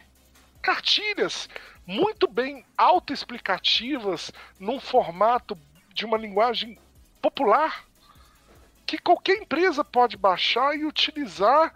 Lá explica o que é um phishing, explica o que é um, um, um ransom, explica como é que é um ataque acontece, mostra como se prevenir de, maneira, de uma maneira simplificada. Eu não sei se você já viu essas cartilhas da CertBR. Não, não cheguei a ver, não.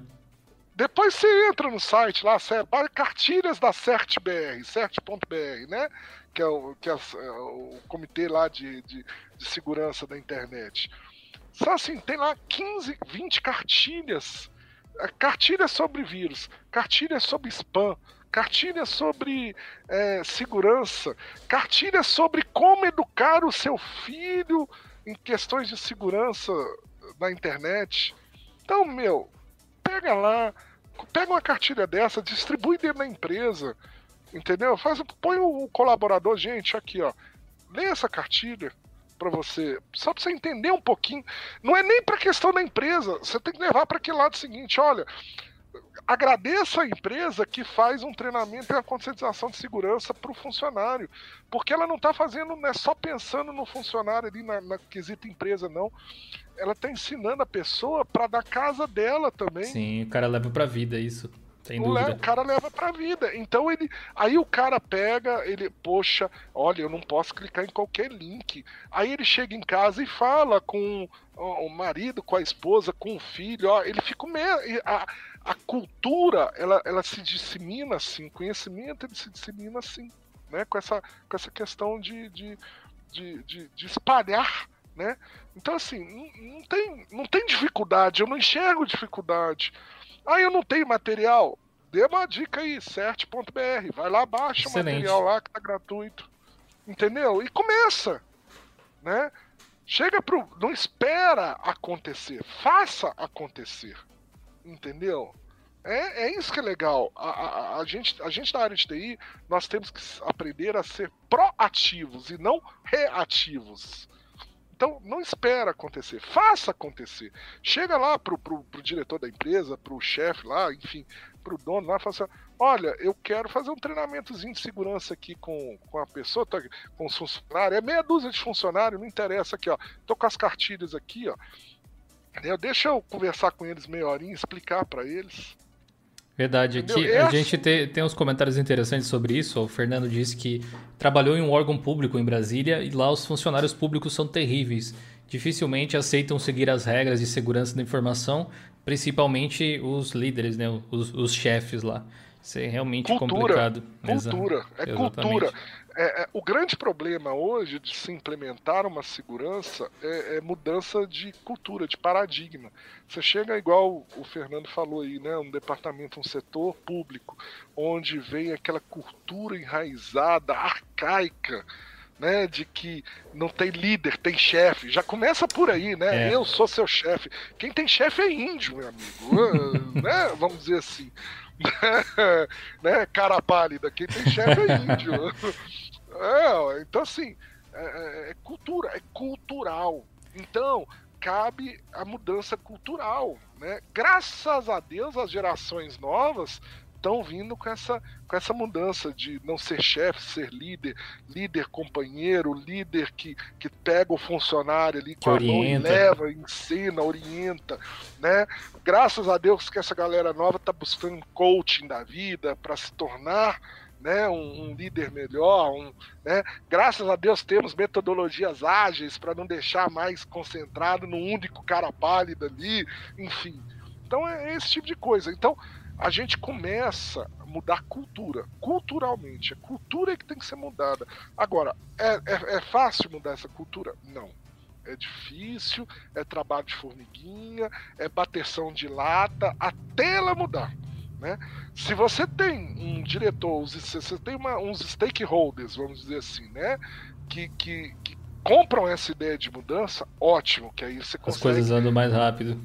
Andam mais rápidas.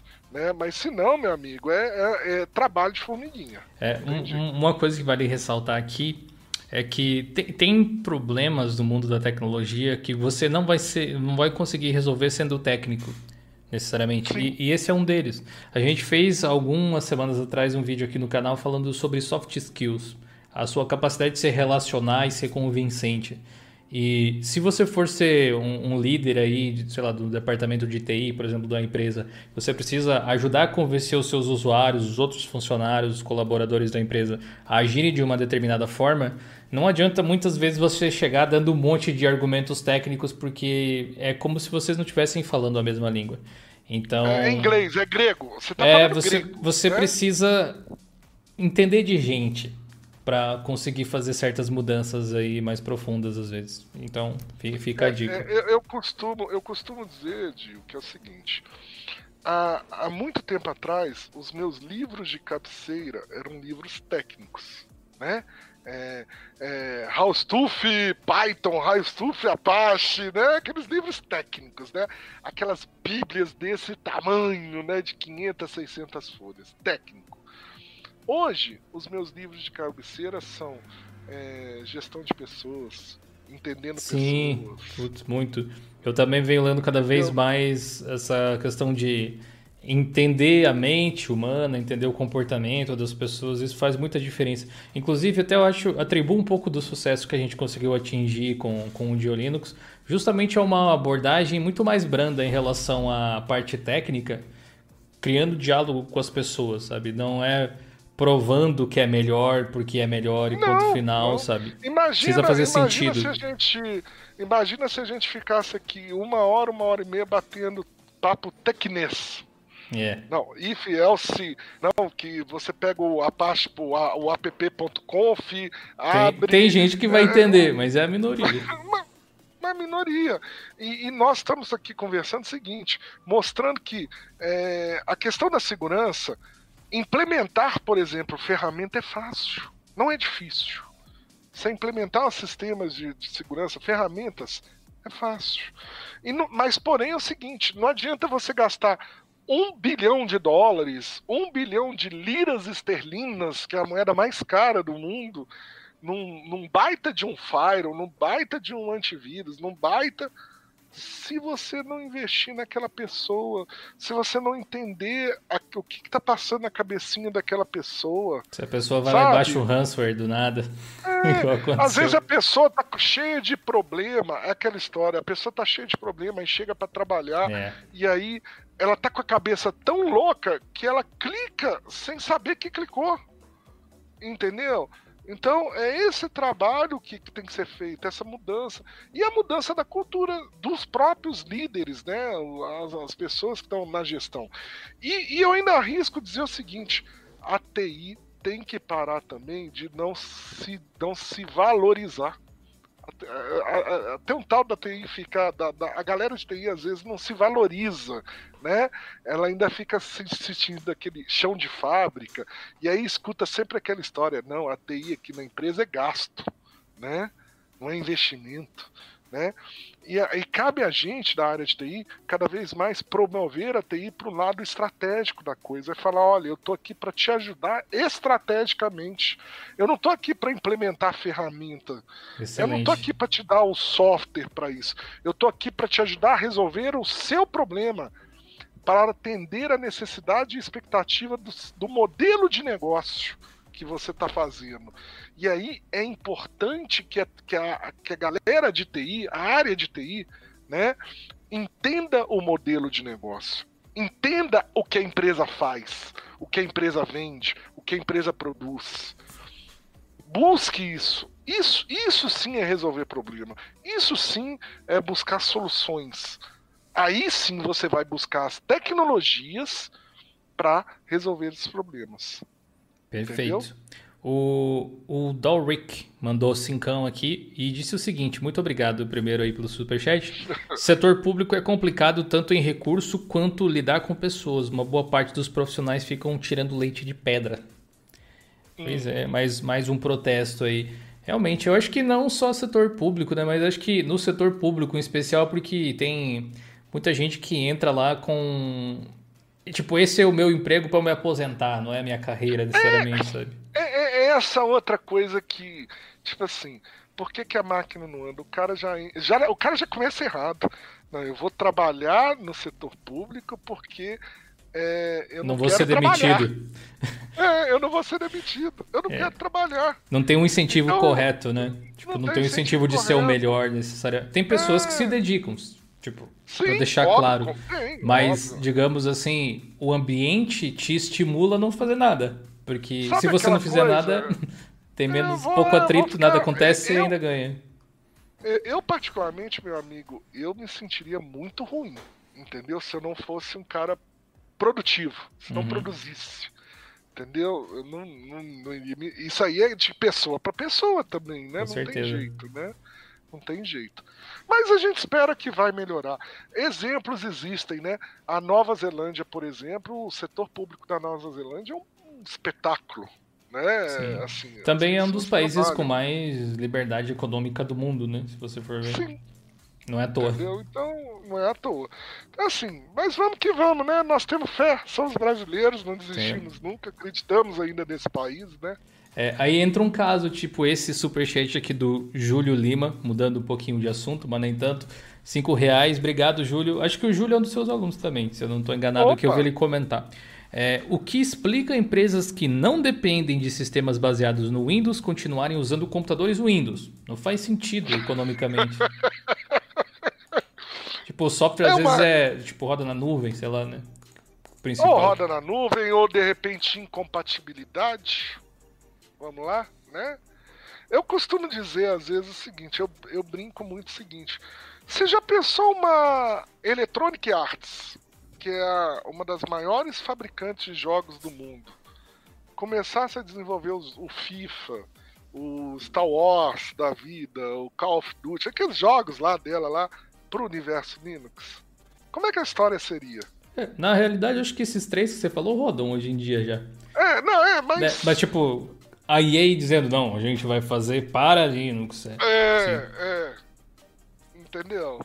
Então, a mesma coisa entra aí. É, às vezes o pessoal quer o, o, lado mais cômodo, vamos dizer assim, o mais fácil. Eu acho que o que, o que faz isso acontecer especificamente é a famosa EA. Aí o, o Estevão falou. É, é, essa mesmo. E aí, sugador. Essa daí que tá cheia dos loot box. Uh, eu acho que o que acontece aí, Júlio, é que as pessoas elas vão tentar replicar e colocar uma tecnologia que elas sentem que tem domínio. Não que elas realmente tenham, às vezes, mas elas sentem que sabem o que estão fazendo. É tipo. Um, eu, eu, comparo sempre com o pessoal do, do, do, design, por exemplo, que vai fazer uma, uma faculdade e aprende muito a se depender de ferramentas da Adobe, por exemplo. E aí, quando ele vai montar o estúdio dele, naturalmente ele vai usar aquelas ferramentas que ele aprendeu na faculdade. E para a galera que utiliza computador, quem comprou um computador na vida, muito provavelmente comprou um computador com Windows. Então, quando ele vai trabalhar na empresa dele, ele vai colocar algo que ele supostamente conhece. Às vezes, vai trazer o notebookzinho que ele tinha em casa lá para fazer os trabalhos da empresa. E a, a parte isso... econômica nem, nem muitas vezes faz parte do né? raciocínio né? né da, da galera. Mas isso, Gil, tem muito a ver com uma, com uma teoria chamada teoria de Maslow. Você já ouviu falar na teoria de Maslow? A teoria de Maslow é a teoria da pirâmide do ser humano, né? A teoria de Maslow fala que o ser humano ele tem necessidades. A primeira necessidade é a necessidade fisiológica, né? De comer, alimentação, respirar, sim. sono. alimentação, sono, enfim. A segunda necessidade é a de segurança. É, você já reparou que o ser humano, quando ele não conhece algo, ele, ele, ele se sente seguro e a é, primeira é ação dele é, é instintiva, é de negar. Tipo assim, sabe aquela história? Você gosta de giló? Não, não gosto. Mas você já comeu? nunca experimentou lá, mas fala que não gosta. Por via das porque dúvidas. é algo novo. É algo novo. É, é... Então, o ser humano tem essa, essa segunda necessidade, né? depois vem a necessidade de autoestima, né? de, de convívio social e assim por diante. Mas as duas mais básicas, né? a primeira fisiológica e a segunda segurança, é assim. O cara, o ser humano só se sente seguro quando ele conhece, quando ele entende. Tanto é que depois que ele vê, ele começa a pensar assim: ó, não é, não é que esse trem é bom mesmo, só. Entendeu? Sabe? É aquela história. O cara, é, eu já cansei de ver gente, até aluno, de boa, aluno que, que a hora que viu o Linux, falava assim: não, Linux? Não, Linux eu não mexo. Vive dando pau, é muito ruim, é, enfim. E aí, quando começou a usar o Linux, depois de uma semana ali usando, passou a conhecer a necessidade de segurança, né? Ele começou a se sentir seguro. Mas, poxa vida, não é que esse trem é bom mesmo e eu não vou nem mais mexer com outro, não. Entendeu? Então isso é natural, é instintivo do ser humano. Aquilo que ele não conhece, ele repudia, ele nega, ele né, por, pela essa questão de insegurança. E eu vejo que nos sistemas operacionais acaba sendo a, mesma coisa, né? Tem, é, tem, tem muitos aspectos sociais envolvidos com, com esse tipo Também. de coisa. A parte de segurança, naturalmente, ali que você falou, a parte, é, é, tipo, conforme você vai descendo né, os níveis da pirâmide, lá você vai tendo outras coisas, tipo algumas necessidades de relacionamento social ou de se sentir... Tem, tem um livro que eu li que agora eu vou esquecer o nome, infelizmente, para poder citar, mas ele dizia que o ser humano sempre tem a necessidade de se sentir importante. Independente Sim. do contexto, independente do quanto você achar que uma pessoa é importante, é, é, você se sentir útil ou você se sentir relevante. E muitas vezes esse lance que a gente. Até volta no que a gente falou lá no início do, do nosso bate-papo aqui, Max, da galera escolher lados, defender, ser fanboy de alguma coisa, alguma coisa assim. É, é justamente você escolhendo um lado onde você se sente alguém importante e defender aquele lado quando alguma coisa ameaça ele de alguma forma. Sabe? É um comportamento, é, um comportamento essa, social é um natural. comportamento social natural. Né? Mas, em contrapartida, é, a, graças ao, ao, bom Deus, né, vamos dizer assim, né, ao Alá, é, o ser humano tem o, o tal do espírito aventureiro. Né? Então, por mais que ele se sinta seguro, ele vai. Né? Ele, ele tem aquela coisa do deixa eu ver o que, que é isso, a curiosidade, né? Então, que bom que também tem esse outro lado, porque aí faz com que ele, ele desenvolva, ele conheça aquilo, né? Ele conheça aquele outro, aquela outra face, aquela outra, aquele outro lado da moeda. Perfeito. Beleza, Júlio, eu acho que é isso aí. Um pouco de hábito envolvido aí e, e você tem a receita perfeita. O, o Rui Guilherme da Cunha mandou 5 reais também no Superchat. Obrigado aí, Rui. Valeu. Ou daqui a pouco a gente chega no McDonald's, hein? É. Ou no BK aí, qualquer coisa. É, em relação ao possível abandonware, entre aspas, do Shork, né, do servidor X, o futuro do Linux gráfico está no Wayland ou ainda vamos viver muito com X ou quem sabe algo novo? Olha, eu acredito que deva vir algo novo ainda. Mas nós vamos, nós vamos ainda conviver um pouquinho com X, né? Ainda, ainda vai vir um pouquinho com X. É, o Elan está entrando aí um pouco mais, mas eu acredito que ainda vem algo novo aí. Ainda mais que nós estamos entrando num universo aí de, de tecnologias é, disruptivas, né? Vamos dizer assim, né? É, hoje já não me assusta mais se a gente abrir um monograma, é, tela que LED, tela que mexe, enfim. Né? Então a tendência também, eu acredito que venha nesse sentido aí, né? Uhum. Como tudo, né, que é da TI. Sim, até eu lembro que alguém abriu um tópico a respeito desse assunto no nosso fórum, lá no Diolinux Plus, se você não conhece ainda, acessa plus.diolinux.com.br, participe da nossa comunidade. Eu coloquei uma explicação, uma noção minha um pouco mais extensa a respeito desse assunto por lá, se você quiser assistir. E, quer dizer, quiser ler, aliás. Uh, e aqui temos mais um superchat que chegou, acho, ia dizer que a gente ia chegar no final, mas o pessoal não está deixando a gente ir embora. É, Vinícius Oliveira. Isso acontece. Muito Isso obrigado aí. também na aula, viu? Eu, os alunos, eu fico, eu tenho que terminar a aula, eles não vão embora, não, não vai embora, não. É, a gente tinha combinado que eu tinha falado até pro Max antes da gente começar uns 40 minutos, uma hora ali, mas estamos com uma hora e 40 já quase. O, Vi, o Vini Oliveira mandou R$ 2,43 especificamente. Muito obrigado, Vini. Ele disse: ajude um estudante de CC, deve ser o que? Ciência da Computação, com a ideia de TCC. O que, que você acha que seria um bom lá. TCC para a ciência da computação? Bom, é... primeiro tem que entender o que, que ele gosta né, do TCC né, do, do, da área ali, né? É, eu, eu, dou, eu sempre, quando os, os meus alunos chegam no, no, no, dia do. A gente tem uma reunião, uma reunião de kickoff que é para definir essa, essa ideia, né? eu costumo falar o seguinte: o que, que o seu coraçãozinho quer fazer? Aí eles vêm, ah, meu coraçãozinho quer invadir máquina, meu coraçãozinho quer. meu coraçãozinho hacker. é, é assim, ah, então seu coraçãozinho quer invadir máquina, meu coraçãozinho quer invadir máquina. Então faça um trabalho de conclusão de curso em cima de um estudo de análise de vulnerabilidade. Boa. Vamos dizer assim. Entendeu? Então, assim, é difícil falar com ele assim. Que dica que dá para ciência da computação? Porque o leque é enorme. Tem que ver o que ele gosta, na verdade. É ele que tem que se perguntar assim: o que eu gosto dentro das ciências da computação? Ah, eu gosto de desenvolver. Ah, eu gosto de gerenciar. Então, eu vou fazer um framework para melhorar o gerenciamento. É, eu vou fazer uma linguagem nova, eu vou fazer um teste, enfim, é, é complicado, né? Sem, sem conhecer, né? A Sim. gente. Acho é que cada, cada pessoa vai ter o perfil mesmo. É. Uma, uma, noção talvez boa é você observar coisas que você já gosta, porque você vai gastar um tempo em cima disso. Então, se você for estudar ainda mais um assunto que você já curte, vai funcionar melhor. E se você conseguir pensar em como esse conhecimento aí, ou, ou esse assunto que te interessa tanto, pode gerar uma solução para as pessoas, esse é um TCC que valor, é, é, esse, esse é o tipo de TCC que não só faz você tirar uma boa nota, como faz às vezes você sair com uma ideia de uma empresa, até provavelmente um negócio, um produto, sabe? É, essa essa é a ideia, né? Os nossos aqui, nós aqui o pessoal do, do MBA, eles não fazem um TCC, eles fazem o que a gente chama de projeto aplicado. E aí a ideia é justo essa. Eles desenvolvem um projeto seguindo metodologias ágeis, tendo é, design sync, canvas de negócio. E aí no final, muitos dos projetos que eles começam academicamente acabam virando pequenas startups, frutos de, de produtos e serviços. É o legal. cara enxerga isso. Isso é que é legal. Fergles, um salve aí para você, obrigado pela presença.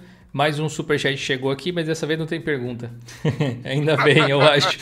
O Enio Santana mandou 5 reais. Muito obrigado aí, Enio, tamo junto. Ele disse que Jill me incentivou a mudar para Linux quando eu estudava contabilidade há dois anos atrás. Hoje eu estudo desenvolvimento e sou muito mais feliz. Obrigadão. Pô, que depoimento massa. Tá, o mercado tá bem quente para isso aí, né? Obrigado, Enio. Fico feliz de ter ajudado de alguma forma. Galera, eu acho que agora a gente chegou finalmente ao final, com perdão da redundância. É, muito obrigado, Max, aí pela sua presença. Foi muito legal bater esse papo com você. Passou muito rápido. Você é uma pessoa extremamente inteligente e divertida. Espero que você possa voltar em outra oportunidade, se você tiver um Será tempinho. Será um prazer. A hora que você quiser, Dil. É, Sinta-se com um parceiro, um amigo. É, você tem meus contatos. A hora que você precisar é, pode, pode contar comigo sempre, porque é uma honra imensa estar aqui no seu canal, é, batendo esse papo descontraído né, sobre tecnologia, é, tendo essa galera toda aí. Você vê que se, se não fosse, se não tivesse ficado tão bom, a gente não ficava esse tempão, né? Verdade, verdade. Nossa, passou rapidíssimo. Sinal que a galera, a galera gostou, né? É, incentivo a todos que continuem a luta, estudem, busquem conhecimento, disseminem esse conhecimento também, não fiquem, não guardem para si só, né? Porque um bom profissional é aquele que sabe compartilhar, sabe dividir o conhecimento, é coisa que você faz muito bem, Gil, por isso que seu, seu canal é um sucesso. Obrigado. Né? Então, assim, eu me sinto muito, muito feliz. É, posso te dizer assim que é, não, não, não cheguei, não, não fui ainda num conversa com Bial, mas eu tive uma conversa com o Bial. ai, ai. Né? o, o, que, que, que, que, história é essa aí de recadinhos do coração da que mandou 5 reais de superchat? o pessoal falando recadinhos do coração do professor. Não, é porque o, o que, que acontece, meu amigo? É, toda aula, isso é uma. Por isso que, voltando àquele assunto, né, que a gente fala que hoje a gente tem que estudar mais pessoas do que técnicas, né, do que sistemas, enfim. É, eu toda aula, seja o bootcamp ou seja as aulas de, de MBA, eu começo a aula sempre com dois itens que eu acho importantes para nós todos. O primeiro é o recadinhos do coração, que é aquele momento que eu dou os recadinhos para a turma, né? Então, assim, eu faço aquela coisinha do coraçãozinho e, e falo, gente, olha, o exercício tal é tal data, né? Dou os recadinhos. E, e, por isso que eu falo que é, eu, da hora eu começo, gente, agora vamos ao momento recadinhos do coração, né? e o segundo é sempre uma mensagem do dia. E aí eu costumo usar um personagem do Star Wars, né? e eu faço uma mensagem do dia, né? Assim, tipo, lute, conquista, força, foco e fé, nunca desista. Porque a gente sabe, né, Dio, que as pessoas estão se esforçando, às vezes o dia foi corrido, é, é, é, a empresa cobrando, é pepino que a gente tem do dia a dia ali, trabalho, e você encarar de repente uma aula, mesmo que seja online, né, naquele cansado e tal. Então, assim, é, a, a gente como professor, a gente, além de levar o conhecimento, tem que levar esse lado de, meu, não desiste não tamo junto. É, os alunos é, é, no bootcamp eles ficam às vezes até 4, 5 horas da manhã é, fazendo, replicando a instalação, por exemplo, de um, de um N-Top, de um GLPI, de uns Zabbix da vida. E, mas se você pegar meu vídeo lá, a videoaula, e aí eles estão aí para me deixarem mentir sozinha, minhas aulas também estão gravadas assim até 5 horas da manhã também. Então ó, eu chego para eles gente, você tá aí até 5 horas acordado? Olha aqui, ó, eu tô fazendo a instalação aqui dos Abix também, no mesmo horário que você, 5 horas da manhã também, entendeu? Isso é paixão, não é mesmo, senhoras e é, senhores? É, isso é, então é, é, isso, é por isso que aí a gente brinca no recadinho dos coração. Te convido, Dio, a um dia assistir uma aula nossa. Tá? Será um prazer. O dia que você tiver uma disponibilidade, vem assistir uma aula nossa no, no, no Bootcamp, né? Ou no, no no, no MBA, assistam a aula nossa, vai ser um prazer ter você dentro de sala de aula para você relembrar o seu tempo lá de, de estudante Sim, e rir um seria bocado. Muito legal. Minhas aulas também, eu, eu, além de eu passar conteúdo, eu divirto demais, eu brinco demais com a turma, eu, eu zoo eles demais, dou toda a liberdade. Tanto é que você vê que eles aí no chat devem estar. Tá, né? Sim, a galera aqui tá muito massa. E galera, muito obrigado pela audiência. A gente tá encerrando a live de quase duas horas já, com mais de 260 pessoas acompanhando a gente ao vivo, incrível aí. Tivemos um pico de mais de 300 pessoas um pouco mais cedo. Muito obrigado pelo tempo de vocês. Foi muito bacana aproveitar essa, essa, essa 1 hora e 46 aqui, para ser mais específico, de parceria com o Max, muito conhecimento vem daí. Quem quiser entrar em contato com ele, tem o link aqui na descrição do site dele também, você pode ver lá o perfil profissional dele. Também tem links para os bootcamps do GTI, caso você queira fazer um deles. Eles têm um valor bem baratinho, vocês podem clicar ali embaixo. Inclusive, esse link que eu tenho aqui é um link de afiliado. Como vocês sabem, eu sou super transparente com vocês. Se vocês se cadastrarem por ali, eu ganho uma comissãozinha. Eu acho que é 100 reais, né? 120 reais, alguma coisa assim. É 120 reais o. Para o bootcamp todo, tipo, eu pago uma única vez. Olha, mas. Meu, assim, é bem, muito bem pago, porque é 95% de hands-on. É, da hora. É, é, mais uma vez, é, é, eu pergunto se é raiz ou Nutella. Boa. E galerinha, esse episódio aqui vai ficando por aqui. Quem for membro de Linux Start, ou superior de Linux Start, quem for membro do canal vai poder assistir na íntegra já depois que a live acabar. Se não, você espera e escuta no podcast que sai quarta-feira que vem ao meio-dia, beleza? Versão editada para você. Quem for membro também vai receber a versão editada desse material em vídeo lá no Diolinux Play, play.diolinux.com.br. Seja membro aí você também. Obrigado, Max. Obrigado, gente. Obrigado a você. E até a próxima. Forte abraço, Falou. turma. Fiquem com Deus. Um abraço.